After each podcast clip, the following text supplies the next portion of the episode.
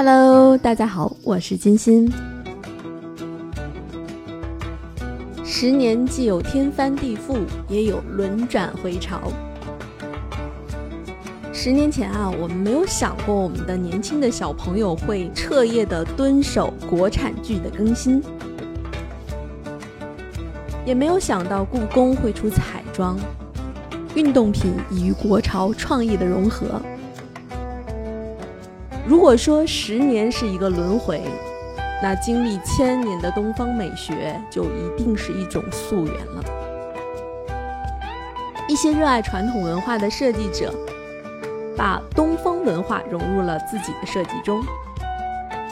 几年前呢，洛可可为故宫设计的系列文创，让大家惊讶地发现，博物馆居然有这么多的资源可以盘活。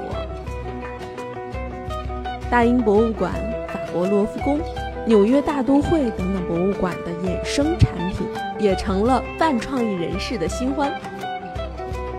而位于自带文娱基因的巴蜀腹地三星堆博物馆，最近也非常可爱、非常具有创意的活了。